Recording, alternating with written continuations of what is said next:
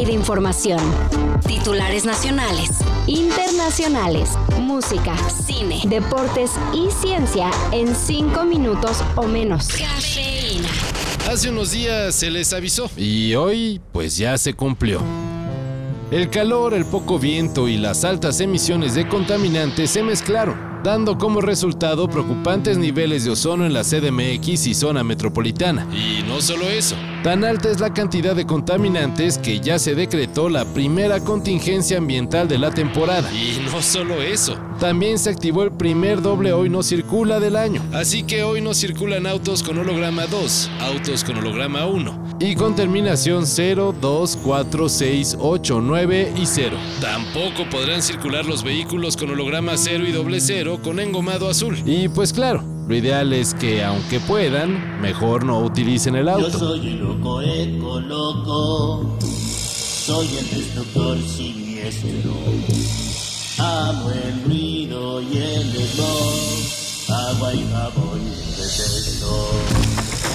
Un nuevo reportaje vincula a AMLO con el narco. No cabe duda que este tipo de periodismo está en franca decadencia es un pasquín inmundo. Ahora es trabajo del New York Times y en él se indica que la campaña presidencial del 2018 tuvo apoyo financiero de los Zetas. Esto con base en una investigación hecha por las autoridades de Estados Unidos, la cual no avanzó por no contar con pruebas sólidas y para evitar broncas diplomáticas, igual que los reportajes de ProPublica y DW. O sea, nos tuvieron miedo porque a México se le respeta. La diferencia esta vez AMLO se adelantó a la publicación del reportaje revelando en la mañanera que la periodista del New York Times le solicitó su versión. Natalie Kitrov, jefa de la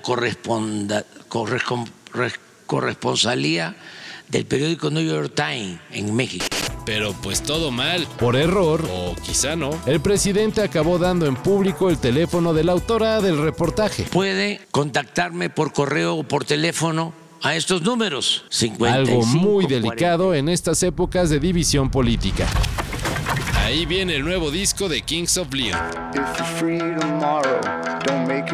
Luego de su paso triunfal por la Feria de León, Guanajuato, la banda de Nashville regresó al estudio para los últimos detalles de su nuevo álbum, el cual tiene por nombre Can We Please Have Fun. Este disco estará disponible el 10 de mayo, regalazo para las jefecitas, por cierto. Y su primer adelanto es Mustang, que ya puede oírse en todas las plataformas.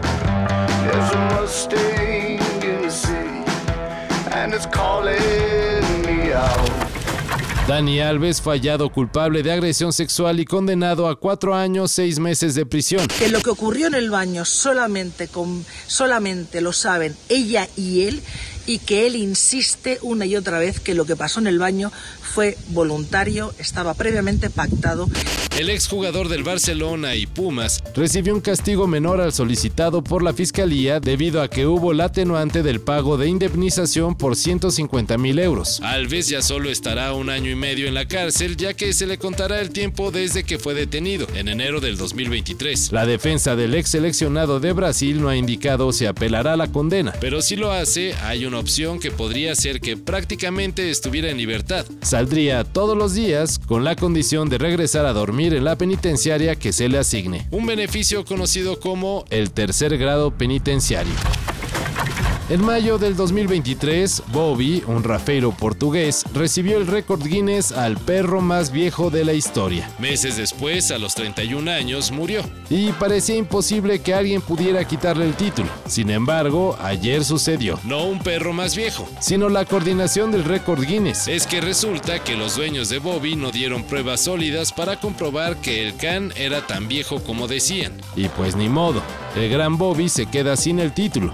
Así que el perro más viejo sigue siendo Bluey, un pastor australiano que supuestamente murió a los 29 años.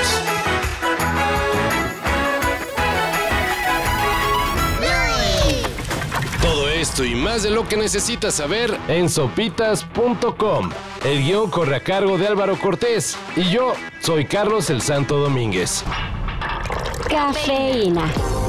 Un shot de noticias para despertar lunes a viernes por sopitas.com y donde sea que escuches podcasts.